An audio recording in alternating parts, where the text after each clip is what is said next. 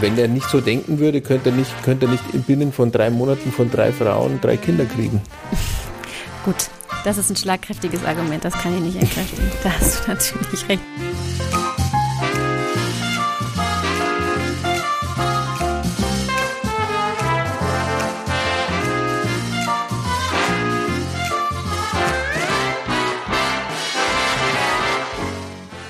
Hallo und herzlich willkommen zur dritten Folge Glanzgespräche. Mein heutiger Gast ist der Tubist Andreas Martin Hofmeier.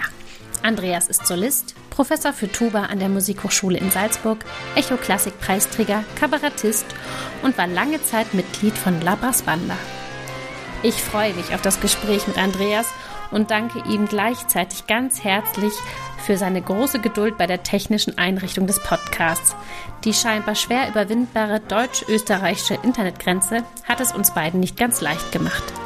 Aber jetzt geht's auch schon los. Viel Spaß mit der dritten Folge Glanzgespräche und Andreas Martin Hofmeier.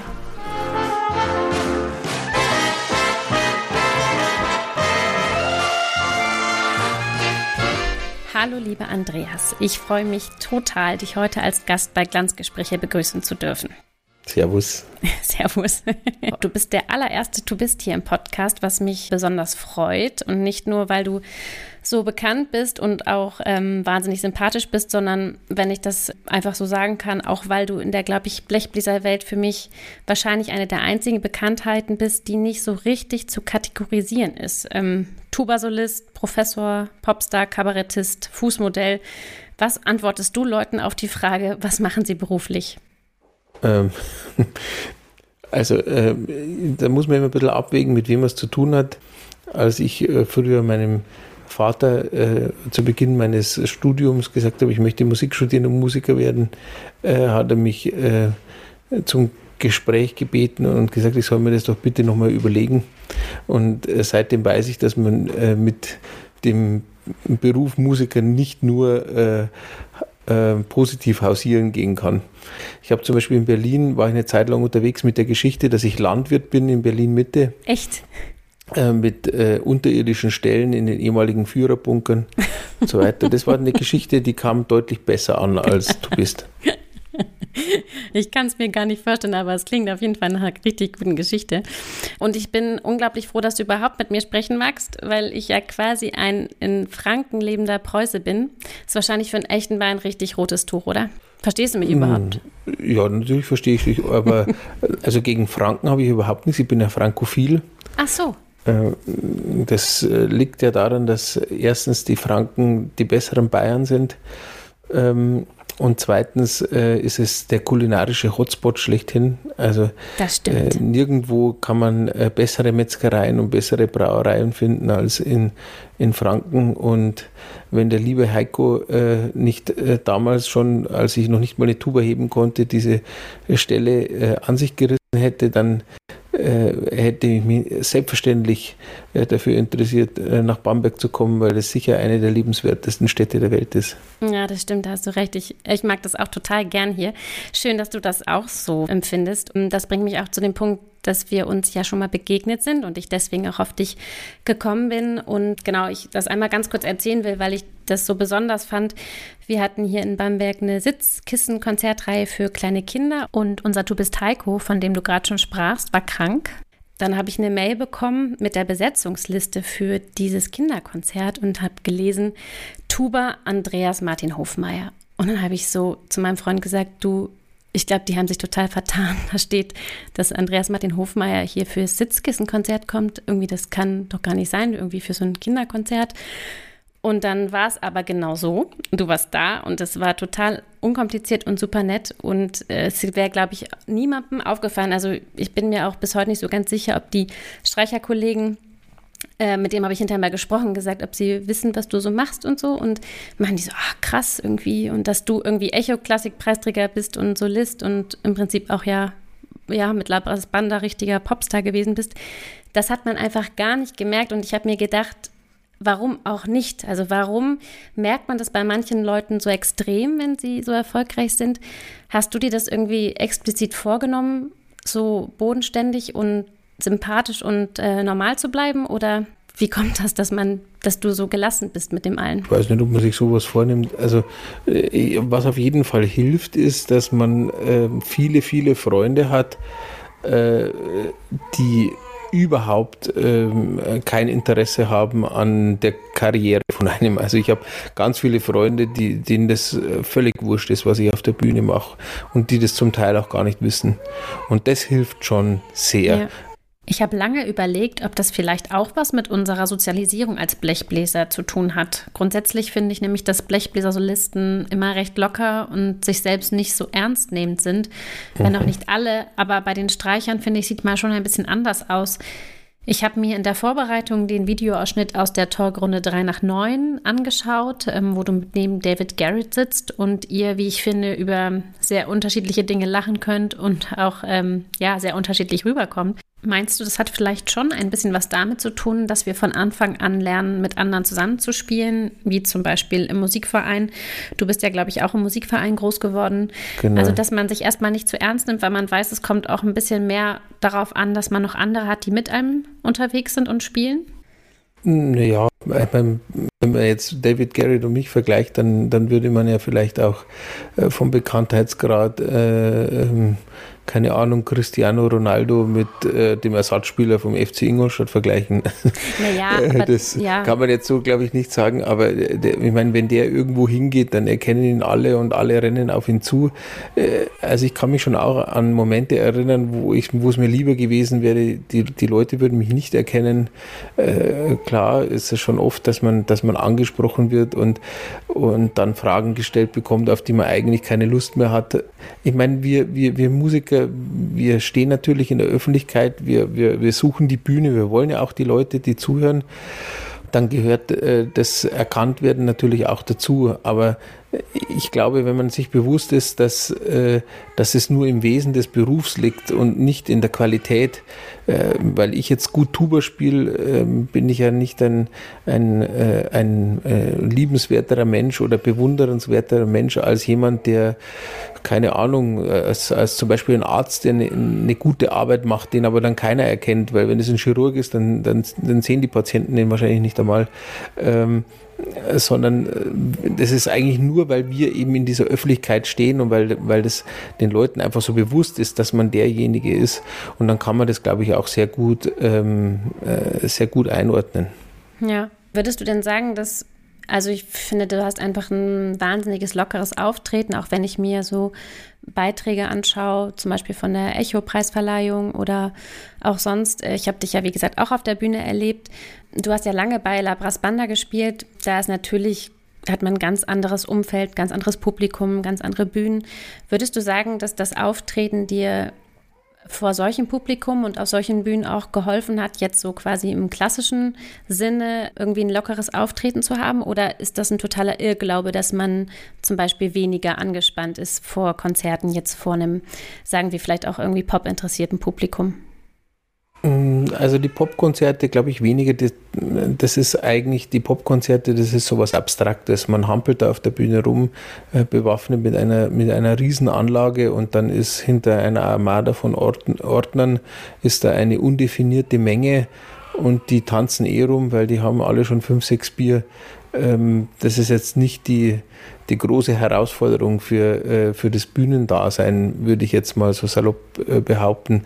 Also was mir sehr geholfen hat auf der Bühne, auch im klassischen Bereich, ist äh, das viele Kabarett, das ich schon während dem Studium gemacht habe. Ich habe mein Studium quasi durchs Kabarett finanziert und das hat echt viel gebracht, wenn man auf der Bühne steht, man redet, man äh, tatsächlich das eigene Zeug präsentiert. Wenn ich jetzt als klassischer Musiker auf die Bühne gehe, dann spiele ich ein, ein Stück und wenn der Zuhörer sagt, ja, das ist schön gespielt, aber das Stück finde ich kacke, dann, dann, ist es, äh, dann ist es kein Angriff auf mich, weil der sagt, ja, das Stück ist scheiße, aber der hat das ganz ordentlich gemacht, aber wenn du auf die Bühne gehst und deine eigenen Sachen machst, wirklich nur deins, ja, dann, dann bist du viel blanker eigentlich und, und viel verletzlicher, als du das als klassischer Musik jemals bist.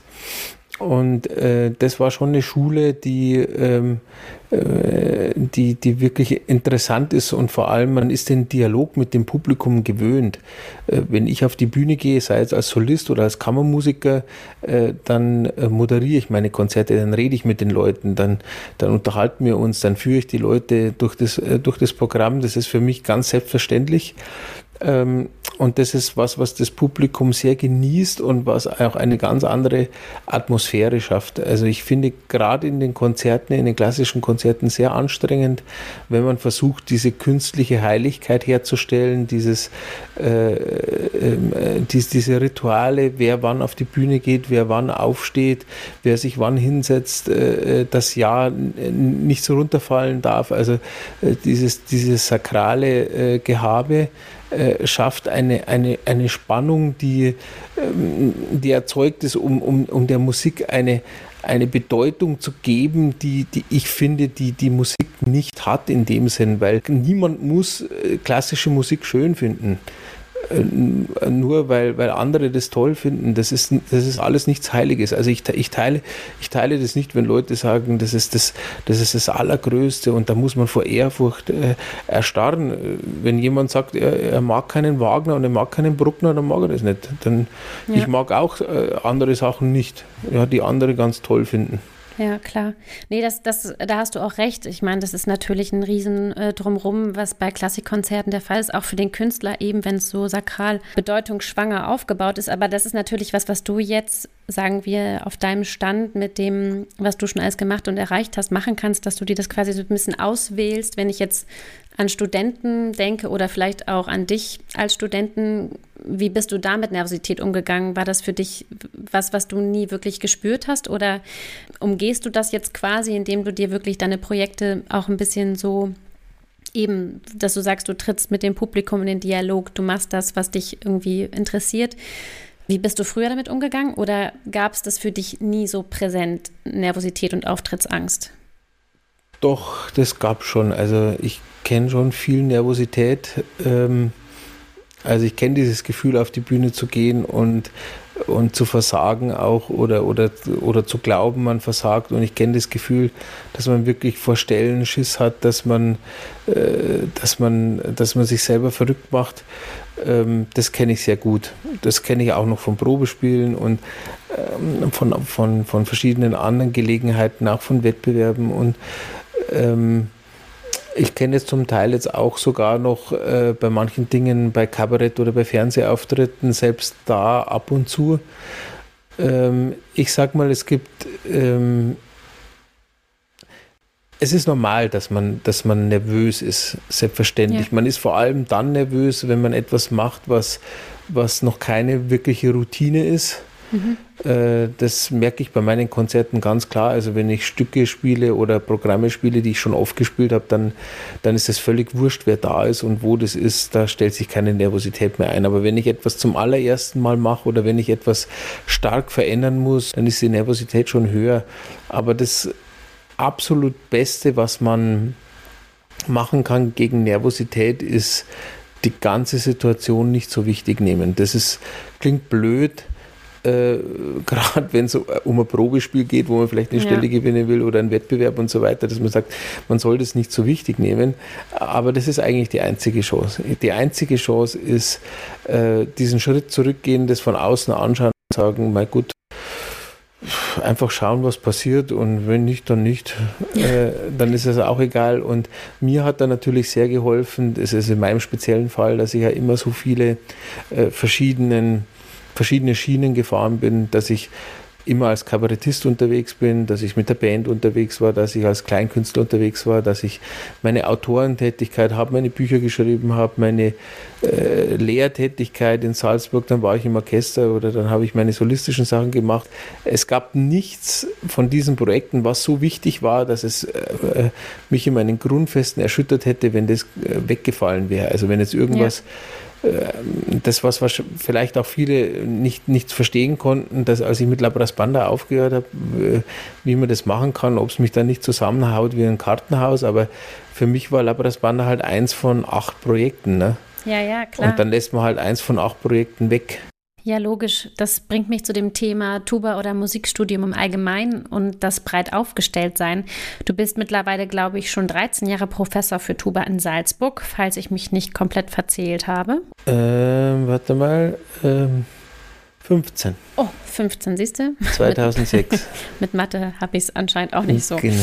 Ähm, und da habe ich mir auch drüber Gedanken gemacht. Ich meine, bei uns Hornisten oder auch bei Trompetern ist es ja grundsätzlich schon super schwer, irgendwie eine Stelle zu bekommen. Ne? Wenn man jetzt sagt, das, das ist das Ziel und sagen wir mal so, bei den meisten Leuten, die Musik studieren, ist es ja irgendwie schon das Ziel, in eine Festanstellung zu kommen, ähm, weil du auch gerade sagst, irgendwie das nicht so dass die Nervosität vielleicht auch dadurch verschwinden kann, dass man es nicht so wichtig nimmt oder sich auch sehr breit gefächert aufstellt.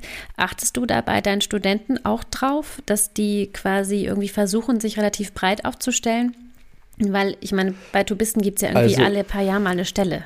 Also ich schaue schon drauf bei meinen Studenten, dass ich ihnen die Augen öffne für verschiedene Möglichkeiten und ich bin auf keinen Fall ein Lehrer, der seine Studenten alle mit Gewalt ins Orchester prügeln will oder es ihnen forciert und sagt, sie müssen jetzt das, auf das Probespiel fahren und auf das Probespiel fahren.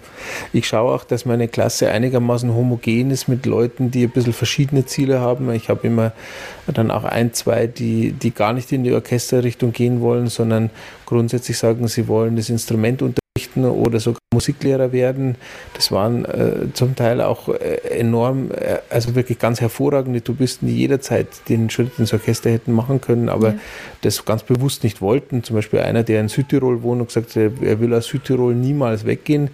Und da es in Südtirol keine Tuba-Stelle gibt, hat sich die ganze Geschichte schon erledigt. Und, ähm, und ich habe zu keiner Sekunde versucht, ihn zu überreden, das zu machen, denn äh, das kennen wir aus dem Studium. Das Ziel ist, ins Orchester zu kommen und das ist das große Glück. Und genau da geht es hin und jeder opfert alles, damit er es macht und jeder sagt, das ist das Allertollste und dann landest du im Orchester. Und äh, wenn man dann äh, die verschiedensten Kollegen in den Orchestern anschaut, dann merkt man, dass die Hälfte im Orchester aber auch ganz schön unglücklich wird. Also ja. äh, so heil ist diese Welt im Orchester auch nicht. Ja? Und gerade als du bist, muss man sich schon auch bewusst sein, was das heißt, im Orchester sitzen. Ja, ja also wenn man nicht gerne äh, äh, Literatur liest. Oder so Doku spielt.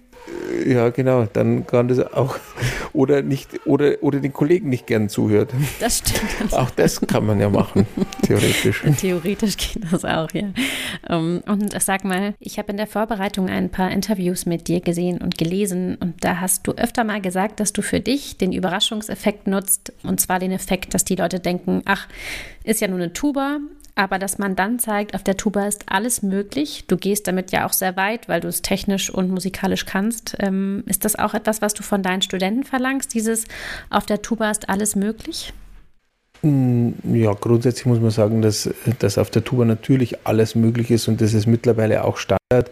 Also die, die Stücke, die von den Studenten überall verlangt werden, die sind wirklich, also die Solowerke, äh, wenn man jetzt auf Wettbewerbe fährt oder so weiter, also es ist wirklich äh, schon von allerhöchsten Schwierigkeitsgrad und mittlerweile äh, geht man schon davon aus, dass die Studenten sich alle äh, daran messen.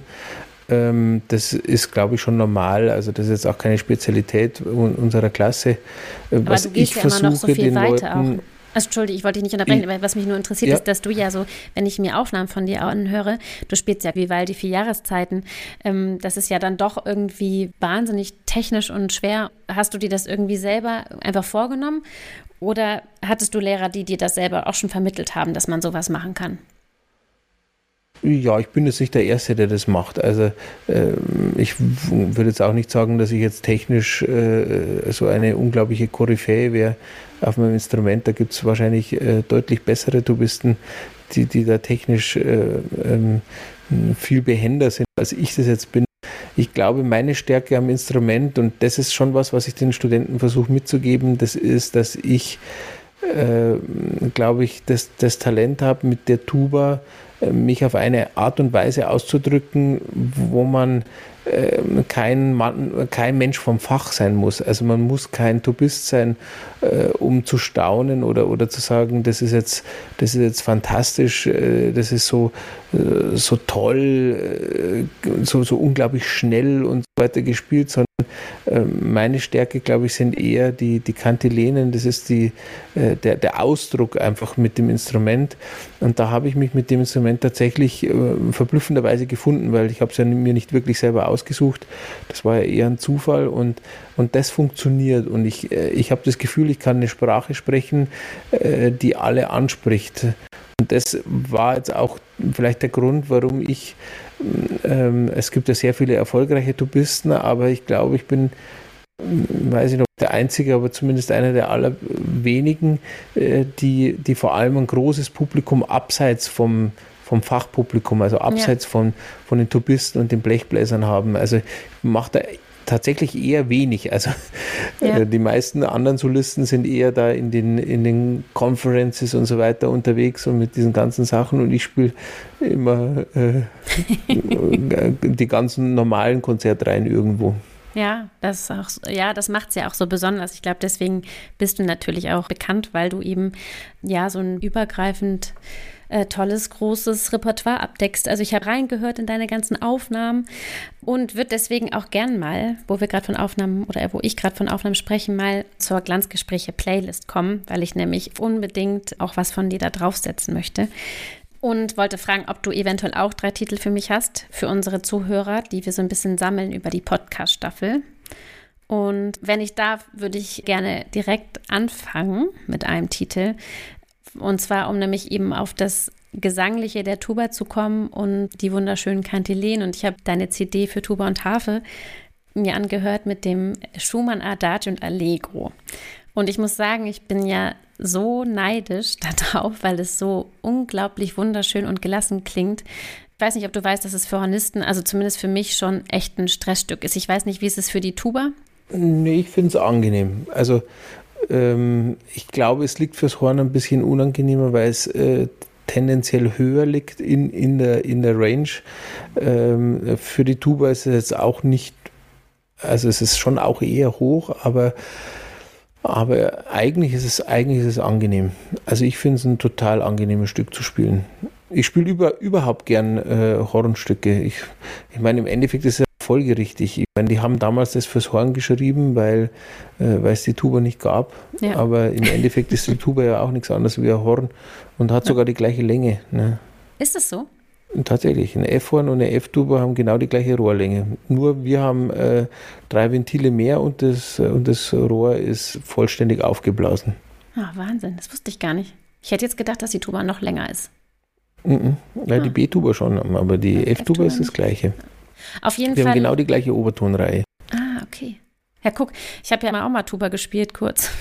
aber ich habe. Tatsächlich. Ja, und dann hast du es aufgegeben. Das ist ja, ja schade. Eigentlich. Weißt du warum? Ich bin ja nicht so groß. Und also abgesehen davon, dass mein also mein Oberkörper zu kurz ist, das geht mir auch schon bei der Wagner-Tube so, dass ich immer meinen Kopf so recken muss, war es so, dass wirklich das Mundstück, ich, vielleicht hätte ich mich mal, also es war so ein ganz, ganz altes Instrument, ich habe im Posaunenchor gespielt, bin da so ein bisschen groß geworden und das, diese Tuba stand einfach rum und der Tubist, den wir eigentlich hatten, der hat irgendwie nicht mehr gespielt und dann war irgendwie die Frage, wer könnte jetzt nochmal. Das ist die 1A-Voraussetzung anzufangen. So fangen, fangen alle an.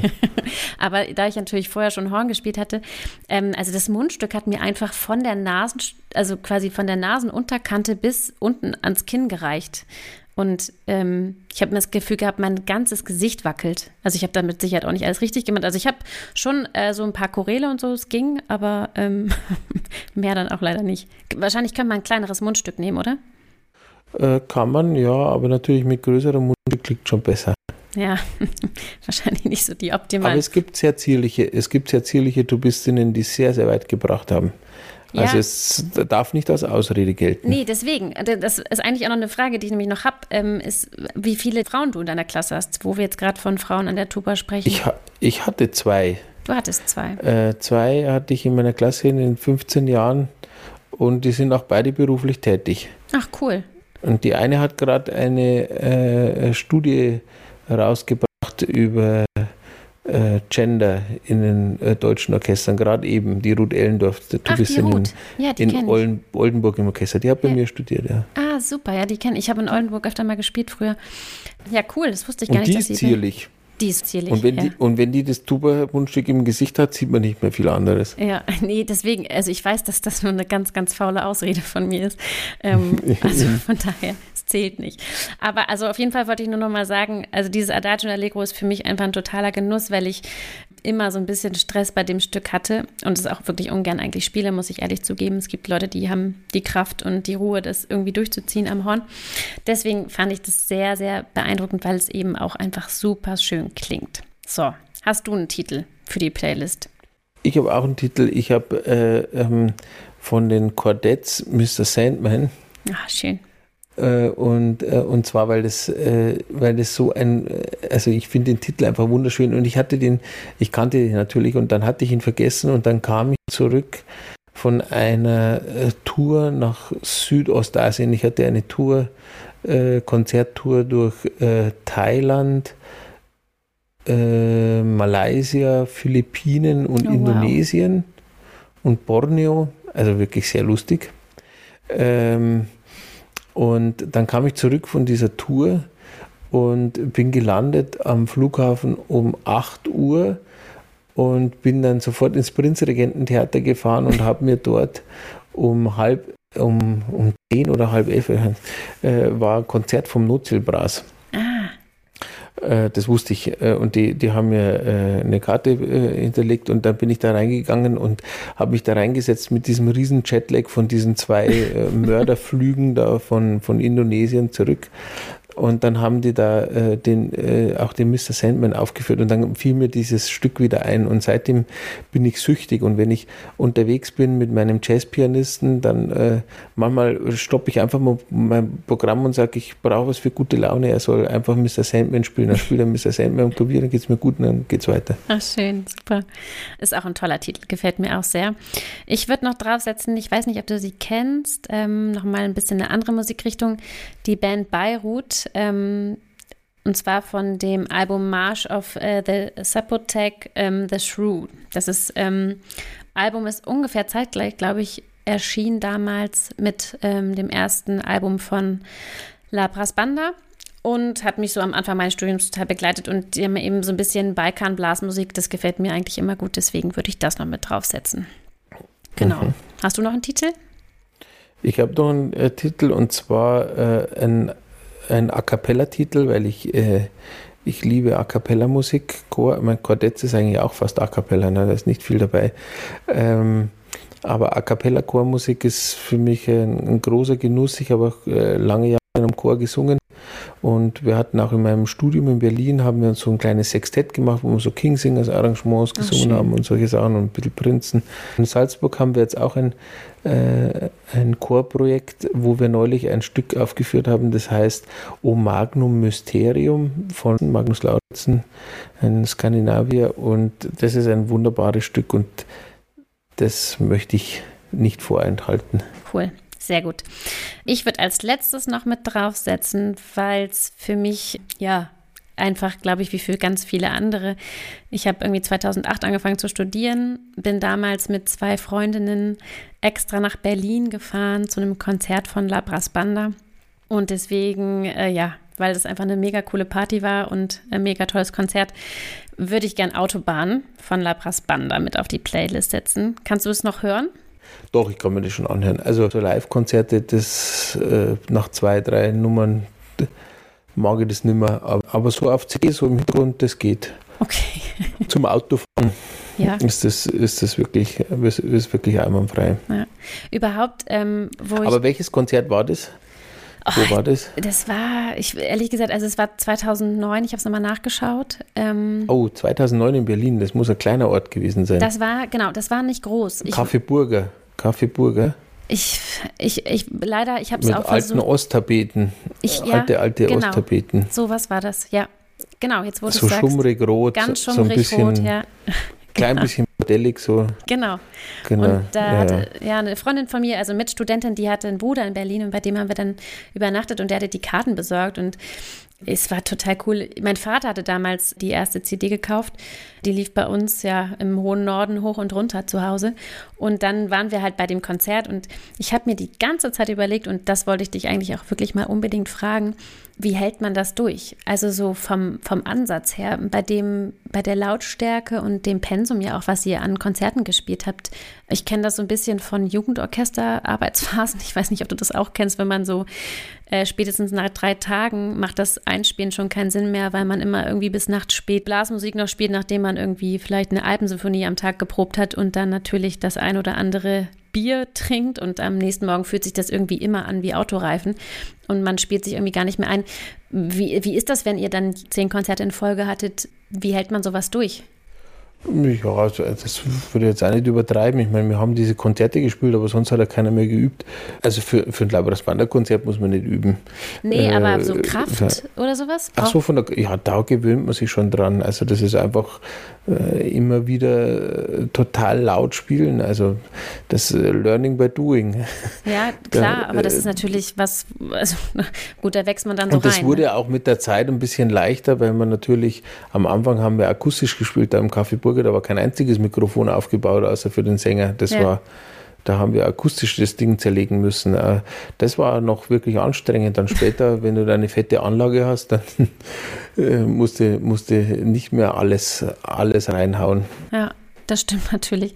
Was machst du ähm, heutzutage, wenn du irgendwie. Aber schon so, also, also wenn ich jetzt hergehen würde und ich müsste morgen ein Labras Banda Konzert spielen, dann hätte ich starke Bauchschmerzen danach.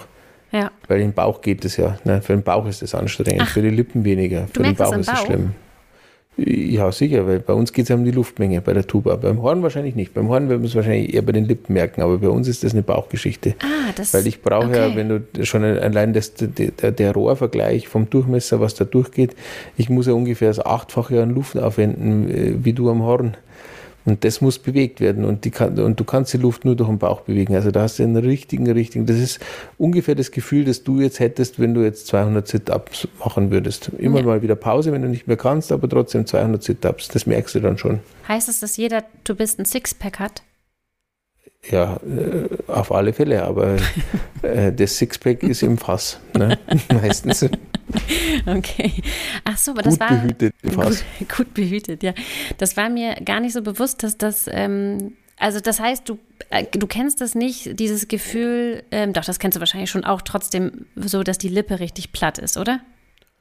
Oder gibt's äh, das, das kenne ich von früher, aber das war ein falscher Ansatz. Also ich behaupte, mit einem richtigen Ansatz äh, ähm, wenn man quasi, der richtige Ansatz heißt, dass man äh, mit möglichst wenig Lippenkraft spielt, mit möglichst wenig Lippenaufwand, dass die Lippen auch frei schwingen können, was für einen guten Ton ja das entscheidende Kriterium ist, ja. ähm, muss man die, äh, die Aufgaben der Lippen auf die Luft und auf den Bauch übertragen.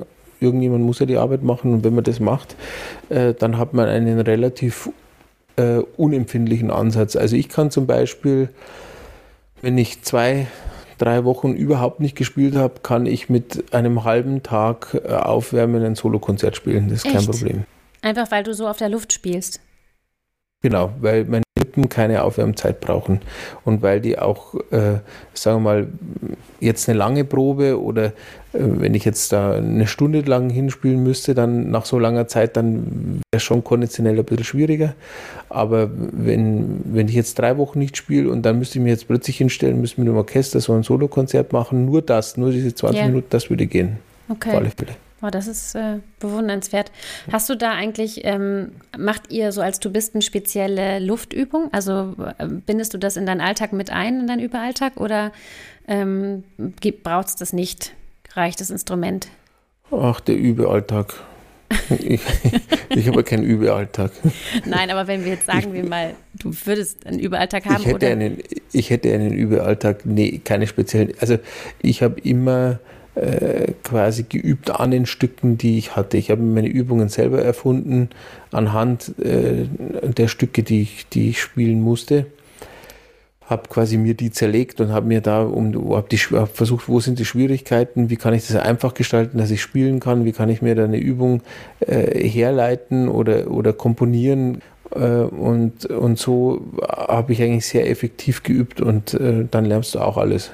Okay. Ist zwar nicht ganz so ähm, ähm, mathematisch und äh, äh, stromlinienförmig, aber es funktioniert. Okay, das heißt, deine Studenten fördern hast du jetzt auch nicht zur Luftübung, so dass man irgendwie gibt ja, es gibt ja so. Nee, wir machen schon.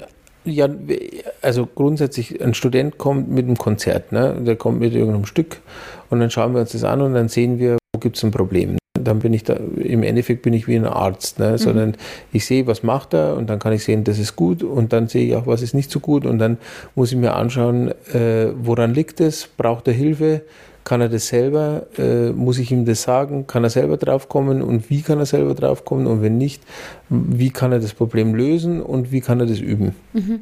Okay. Ja, also das, ich muss ihm sagen, was falsch ist, ich muss ihm sagen, wie es richtig geht und ich muss ihm sagen, wie er das üben kann.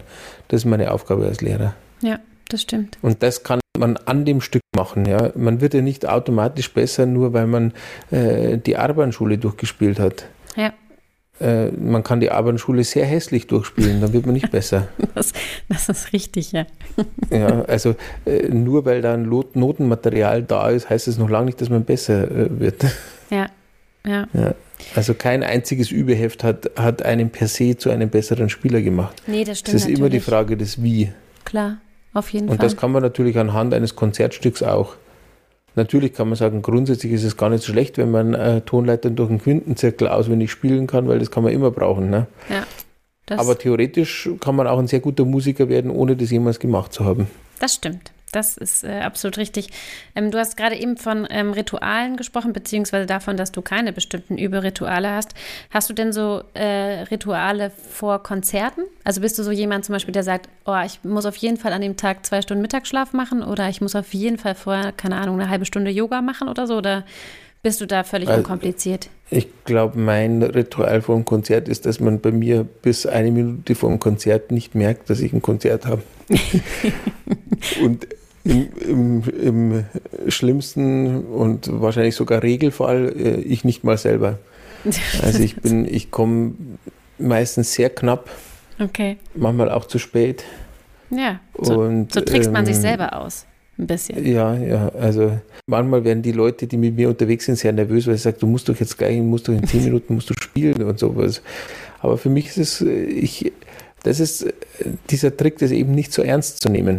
Ja, dass ich sage, ich, ich muss es nicht so ernst nehmen, dass ich mich jetzt da zurückziehe und, und äh, mentales Yoga mache und, und äh, mich zwei, äh, zehn Minuten vor den Spiegel setze und um, um da meine Frisur zu korrigieren und aber, irgend sowas. Aber woher ja. hast du das? So eine Unaufgeregtheit? Also ich glaube, da sind ja vielleicht irgendwie Typen unterschiedlich, beziehungsweise vielleicht ist es auch eine Erziehungssache, wie man, keine Ahnung, als Kind mit solchen Dingen konfrontiert wurde.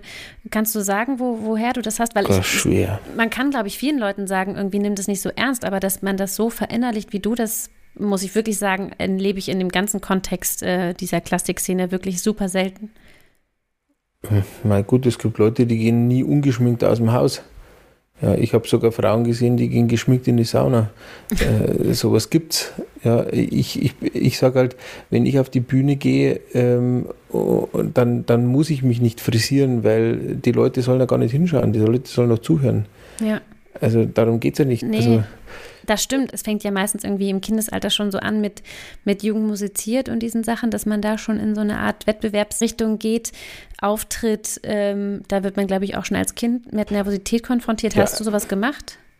Ja, habe ich schon gemacht. Und ich muss auch sagen, ich war sehr ehrgeizig schon. Also ich, ich, ich ertappe mich auch dabei, dass ich im Nachhinein sage, ich war im Publikum gesessen, wenn da irgendein Jugendorchester gespielt hat und ich mir gedacht habe, warum sitzt der da und nicht ich? Okay. Also diesen, diesen Ehrgeiz, den gab es schon.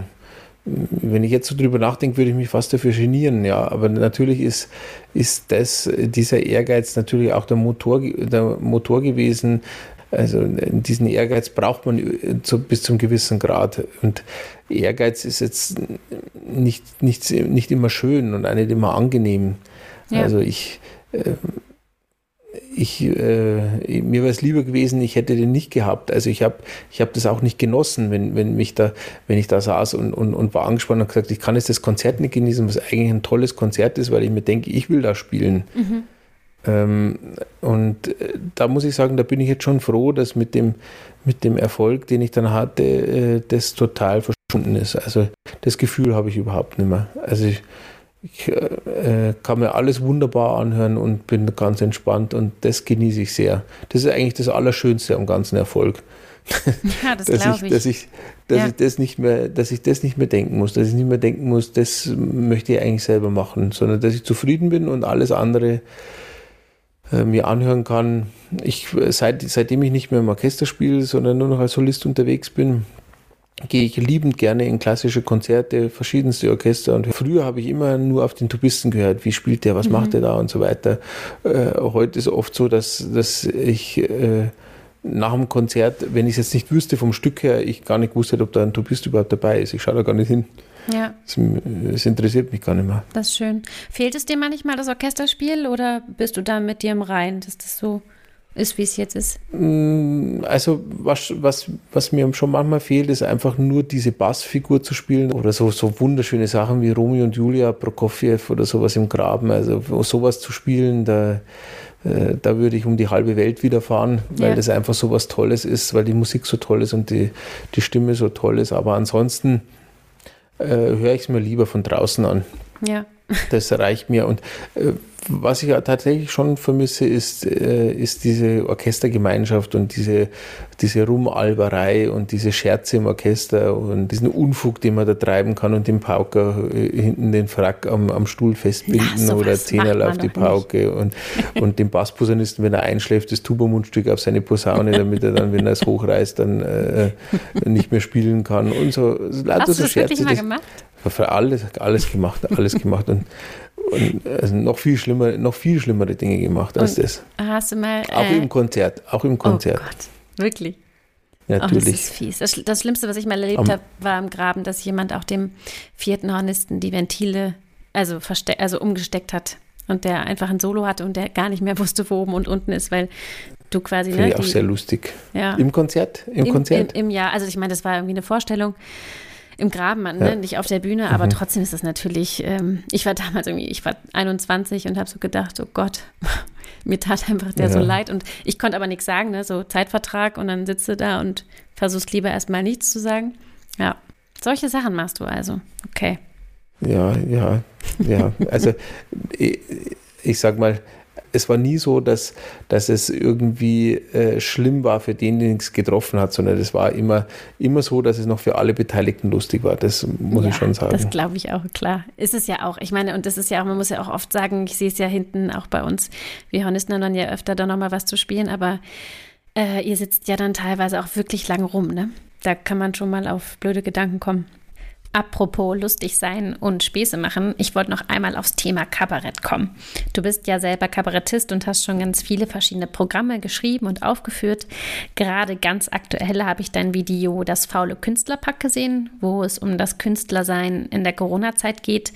Würdest du dir generell auch mehr politisches Engagement von anderen Künstlern wünschen oder würdest du sagen, dass du selber dein Musikersein und das Kabarett voneinander trennst? Nein, ich würde von keinem Künstler verlangen, dass er sich politisch da so engagiert, weil das muss man nicht. Also grundsätzlich ist Musik jetzt etwas, äh, nicht was Politisches und ich, äh, äh, für mich ist es was anderes, weil ich bin, wenn ich kreativ bin, wenn ich etwas erfinde, bin ich kein Komponist. Ich, äh, das kann ich nicht. Ja. Also da, dafür bin ich einfach auch musiktheoretisch nicht fit genug. Ähm, ich könnte vielleicht ein bisschen was komponieren, aber das wäre jetzt nicht befriedigend für mich. Aber äh, ich kann gut texten. Also das ist eigentlich meine Kreativität. Das kann ich, das, das mache ich ganz viel. Ich habe ganz viel äh, Kabarettprogramme geschrieben und Theaterstücke und Zeug und Bücher. Und äh, das kann ich halt und äh, das ist zum Teil ähm, sehr gesellschaftskritisch und zum Teil auch sehr politisch. Aber das würde ich jetzt niemals ähm, von, von, von, von einem Künstler verlangen. Also kein Künstler muss sich politisch engagieren auf der Bühne. Ich fände es sogar eher nervig, wenn jeder Künstler das Gefühl hätte, er muss das tun, weil ja. dafür ist ein Konzert auch manchmal da, dass man einfach reingeht und hört sich die Musik an und fertig. Ja. Ja, ja ich denke mir halt manchmal, ich weiß nicht, ich bin ja auch irgendwie in einem ähm, staatlichen Orchester angestellt und sehe halt auch, dass es uns natürlich gut geht und gerade in so Zeiten wie Corona, wo ja, irgendwie in der Kulturszene so eine große Not auch herrscht bei Freiberuflern, würde ich mir manchmal wünschen, dass da einfach ein bisschen mehr Engagement vielleicht auch von unserer Seite kommt. Aber ähm, deswegen finde ich es eigentlich total toll oder wichtig, wenn das Leute wie du machen. Und ich habe irgendwie nur deine Rede zum Echo Klassik auf der Bühne gehört, so mit so einem kleinen Seitenhieb auch an die ganze ja, CD-Label-Branche. Machst du dir vorher also machst du dir immer sehr viel Gedanken drüber, über was man sagen kann oder was man nicht sagen kann, oder bist du da einfach völlig unbedarft? Oder wägst du vorher ab, wie weit man gehen kann? Ich wäge schon ab, aber ich bin schon eher spontan. Aber spontan eher deswegen, weil ich mir nicht so lang vorher Gedanken drüber mache. Ich bin nämlich einer, der auf den letzten Drücker arbeitet. Okay. Dann kann ich es mir nicht so lange überlegen. Aber dann wäge ich schon ab. Ja, dann bin ich auch Perfektionist. Also dann, dann, dann schleife ich das schon auch, äh, was ich sage und, und überlege mir das schon ganz, ganz genau. Was mich nervt äh, bei, den, bei den Orchestern, äh, jetzt in der Corona-Zeit war, war das Gejammere von den staatlichen Orchestern äh, zum Teil, äh, also wenn irgendwelche Künstler wirklich gar nichts zum Jammern hatten, dann die. Also ja also wenn die anfangen zu jammern, dass das Publikum nicht kommen darf für ihre Malersymphonie, ja. äh, die dann spielen für den Livestream und kriegen ihre Kohle und können diese wunderbare Musik spielen. Gut, hört keiner zu, mein Gott, dann hören die Leute zu Hause zu. Das sind die, die, die Künstler, die am allerwenigsten leiden mussten an der ganzen Geschichte. Äh, äh da fand ich die Jammerei wirklich fehl am Platz. Also das, das habe ich wirklich dick gehabt. Ja. Ja, also recht. wirklich getroffen hat es die freie Branche und da vor allem die Leute, die, äh, die da eher am Existenzminimum Minimum krebsen, äh, ja. die haben wirklich Grund zum Jammern. Ja, und äh, ähm, ganz am Anfang haben wir ja noch die, die Forderungen gehört von den, von den großen Künstlern um Thielemann und Konsorten, da die, die gesagt haben, dass diese, dass diese Hilfen gemessen an den Gagen, die da durch die gehen, zu gering sind. Natürlich, wer viel verdient, ver äh, verliert auch viel. Ich habe auch viel verloren in der Corona-Zeit durch die Absagen, aber äh, deswegen zu glauben, dass diese astronomischen Gagen einen dann ersetzt werden, das ist ja auch Quatsch. Also ja. wenn geholfen werden muss, dann muss zuerst natürlich denen geholfen werden, die, äh, die das tatsächlich brauchen, um zu überleben. Ja, ja das, so ist es halt. Und man muss halt auch mal akzeptieren, dass man auf einer Verliererseite ist äh, ja. in dieser Krise und das, das ist halt dann so. Ja, und zumal sitzen wir da ja wirklich, also eigentlich sollten wir alle in einem Boot sitzen und das war vielleicht auch das, was ich meinte, dass man sich vielleicht manchmal ein bisschen mehr politisches Engagement oder vielleicht nicht Engagement, aber dann doch eine gewisse Zurückhaltung wünschen würde von ähm, Künstlern in so einer Situation, denen es dann doch relativ gut geht. Ich habe in Bezug aufs Kabarett ein paar Videos angeschaut und du hast natürlich schon ganz viele verschiedene Persönlichkeiten auch getroffen und interviewt und mit denen geredet und deswegen würde ich gern zur Kategorie der glänzenden Vier kommen.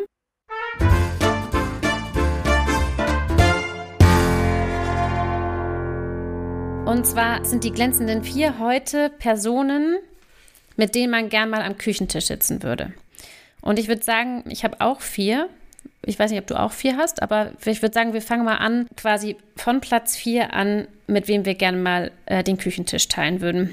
Magst du mir eine, eine Nummer vier sagen? Fang du an. Soll ich anfangen? Okay. Ähm, meine Nummer vier ist Johannes Brahms. Und zwar einfach nur, um ihn rückwirkend zu bequatschen, dass er vielleicht doch ein Hornkonzert schreibt. Und ihn zu fragen, warum er es nicht getan hat. ja, also ich würde äh, ich würd grundsätzlich lieber mit drei Leuten am Tisch sitzen als mit vier. Äh, okay. weil äh, mehr braucht man nicht zum Schafkopfen.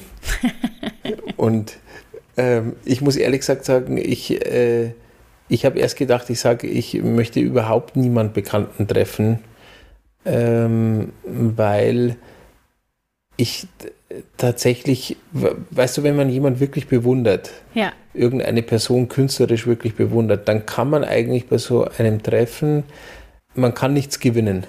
Man kann maximal verlieren. Ja. ja, oder sich ihnen angucken, die Person. Mich, mich, ja, aber manchmal, also ich habe auch die Erfahrung gemacht, ich habe Leute, die ich künstlerisch total bewundert habe, dann privat getroffen und ich war total enttäuscht. Aha. Und ich hätte diesen, diesen Menschen lieber nicht als Mensch gekannt. Ja? Nicht jeder Mensch, weil er künstlerisch äh, phänomenal ist, ist auch menschlich oder als Person äh, interessant oder, oder zu bewundern. Manchmal, manchmal sogar gerade überhaupt nicht. Ja? Und äh, das war sehr interessant letztes Jahr. Und da lief dieser Beethoven-Film mit Moretti. Ja. Beethoven ja. Und dann gab es ganz viele Kritiken, die gesagt haben, das ist doch nicht angemessen, Beethoven ja. Und dann so ein, so ein Beethoven-Film, der eigentlich nur die Abgründe dieser Person zeigt. Ja. Mhm. Aber das Problem ist, wenn, wenn, wenn eine Person abgründig ist und wenn sie unsympathisch ist, wie soll man das dann bitte machen? Das, das ist halt dann so. Ja, das stimmt. Ja. Ja. Das, was man von Beethoven hören möchte, das ist seine Musik. Und wenn man die Autobiografie sieht, dann muss man halt damit rechnen, dass es nicht so schön ist. Dann, dann ist es halt nicht schön. Und ich denke dann lieber nicht dran, wenn ich die Musik höre, dass Beethoven so ein Mensch war. Ja, ich, ich, äh, ich denke auch nicht dran, was, was Wagner für ein Mistviech war, äh, wenn ich seine Musik höre, weil die Musik einfach toll ist. Aber Wagner würde ich, äh, würde ich nicht geschenkt treffen wollen. Ja, ja, das stimmt. In keinem Fall. Da hast du recht. Auf ja. gar keinen Fall möchte ich diesen Menschen irgendwie näher kennenlernen, weil dann würde ich die Musik nicht mehr genießen. Dann müsste ich immer daran denken, dass die von dem ist. Ja, Und dann ich, könnte ich die Musik nicht mehr genießen. Ja, ich, ich habe noch zum Beispiel, ich habe noch äh, Maler aufgeschrieben. Also mich hätte es einfach nur wahnsinnig interessiert, jetzt gar nicht, um mich vielleicht mit dem zu unterhalten, sondern einfach nur zu sehen, wie so jemand ist, der so solche Musik geschrieben hat. So den mal zu beobachten für zehn Minuten. Das würde mich wahnsinnig interessieren zum Beispiel. Oder, aber ich, ich glaube, dass du enttäuscht wirst. Meinst du? Ehrlich gesagt, ja, bin ich mir ziemlich sicher. Okay. Dann, ich glaube, dass dann du enttäuscht ich dir gar nicht, wirst, weil ich noch treffen will. Ja, doch, doch. Das sind, sind sicher, sicher vier Komponisten. Nee. Äh, lass ich, mich mal tippen. Nee, nee, es sind nicht vier Komponisten. Nein, dann kommt noch, ein, dann kommt noch irgendein Dirigent. Nee. Also auf Platz drei. Ja, ich, ich, ich offenbare mich jetzt ja hier total. Ja. Ähm, also Platz drei ist, ich weiß gar nicht, äh, du kennst ihn wahrscheinlich, ist äh, Jan Böhmermann. Und zwar einfach, also weil ich den einfach gern mal wüsste, wie der so am Küchentisch ist. Also einfach auch nur mal zu sehen, ob der privat zu Hause auch irgendwie lustig und reflektiert ist. Aber das ist doch langweilig, weil du? wenn du den, ja, wenn du den Podcast kennst äh, von Jan Böhmermann, dann weißt du ja, wie er privat am Küchentisch ist. Ja, weiß ich nämlich nicht. Das, und das ist das, was mich ja, interessieren würde. Ob der so authentisch ist. Vielleicht geht es mir um die Frage. Und, äh, ich glaube schon, dass er authentisch ist. Okay. Ähm, und jetzt rat nochmal meine Nummer eins. Hm. Den hast du vorhin schon genannt. Ich musste schon ein bisschen lachen. Wirklich? Ja. Wagner. Nee, Cristiano Ronaldo. Cristiano Ronaldo, ja. wirklich, tatsächlich. Ja, und um, also um Gottes Willen nicht, weil ich äh, Fan bin oder äh, man jetzt mir unterstellen könnte, ich würde ihn attraktiv finden oder so, äh, sondern einfach, weil das für mich so ein Sportler ist. Mich würde einfach mal wahnsinnig interessieren, ähm, was der mit seiner Psyche macht, dass der das schafft, ähm, sagen wir irgendwie, weißt du, so eine Situation, elf Meter, es gucken irgendwie, keine Ahnung, weltweit 10 Millionen Leute zu. Wie du da drauf sein musst innerlich, wie du dir so eine, wie du deine Psyche so schützt, dass du in so einem Moment einfach gar nicht drüber nachdenkst, mit einer wahnsinnigen Überzeugtheit an diesen Ball gehst und den reinmachst. So, also. Ja, macht er auch nicht immer, der schießt ja auch daneben. Ja, aber. Das ist nicht so schwer. Ich meine, einen Elfmeter kann jeder Trottel schießen. Ich könnte auch vor 10 Millionen Menschen einen Elfmeter schießen. Ich kann auch nicht garantieren, dass er reingeht, aber das kann man schon machen. Na, aber du weißt, was ich, also. Ja, das verstehe ich, das also verstehe ich. Aber, ich aber wenn ich jetzt so eine Situation hören würde oder sehen würde, dann würde ich mir immer denken, was kann da schon Schlimmes passieren? Da kann überhaupt nichts Schlimmes passieren. Viel schlimmer ist, wenn der Herzchirurg das, äh, die falsche Ader ja, durchschneidet. Na klar. Weil er, weil er schon zehn Stunden am Schnipseln ist. Ja dem bewundere ich, dass er das nicht macht, weil das ist wirklich hart. Ja. ja. Aber die, ich würde den niemals dafür bewundern, dass er, äh, dass er da diesen Ball da reinschießt. Und, äh, und ich weiß ganz genau, warum der das kann. Weil der Typ denkt, ich bin der Geilste, ich bin der Geilste, ich bin der Geilste. Und äh, das denkt er. Der denkt einfach, niemand Meinst kann du, das so gut wie ich. Niemand denkt? kann das so gut wie ich. Ja, das denkt er immer. Ganz sicher. Dass der so, dass der sich das so einreden Wenn kann, er dass nicht der so nicht denken zweifelt. würde, könnte er nicht, könnte er nicht binnen von drei Monaten von drei Frauen drei Kinder kriegen. Gut. Das ist ein schlagkräftiges Argument, das kann ich nicht entkräftigen. da hast du natürlich recht. Also ich bewundere den auch nicht, wirklich nicht. Aber ich finde, also was ich bewundernswert finde, was vielleicht aber auch nicht bewundernswert ist, also um das nochmal zu differenzieren, genau das, was du sagst. Wahrscheinlich denkt er das wirklich, aber da kommen wir auch zu dem, was du natürlich auch vorhin gesagt hast, dass man das Ganze alles nicht zu ernst nehmen muss und sollte, also wie du auch sagst, du, du kannst auch vor 10 Millionen Leuten irgendwie einen Elfmeter schießen, ob er dann reingeht oder nicht, äh, peng. Das kann ich halt von mir auch nicht so ganz behaupten, dass ich mich da so komplett von frei machen kann, wenn ich irgendwie auf die Bühne muss und irgendwie unangenehmes drittes Horn äh, solo spielen muss, dass ich so sage, so, hm, so, ob es jetzt klappt oder nicht, da würde ich mir manchmal dann doch mehr wünschen, dass ich mir denke, boah, ich bin echt richtig gut und richtig toll und kriege ja, das auf jeden Fall Ja, oder du denkst dir, wenn das Horn-Solo äh, daneben geht, ist, ist es auch nicht kaputt genau der Punkt. Ich habe es neulich gehabt, wir hatten irgendwie Tchaikovsky 5 auf dem Programm und es gibt nur eine blöde Stelle fürs dritte Horn. Es ging auch immer gut, aber ich habe hier zu Hause dann so gesagt, kann doch nicht sein, dass ich mir jetzt so einen Stress mache wegen so sechs Tönen, die zwar offen sind, aber selbst wenn ich die umlege, es passiert einfach gar nichts. So, ne?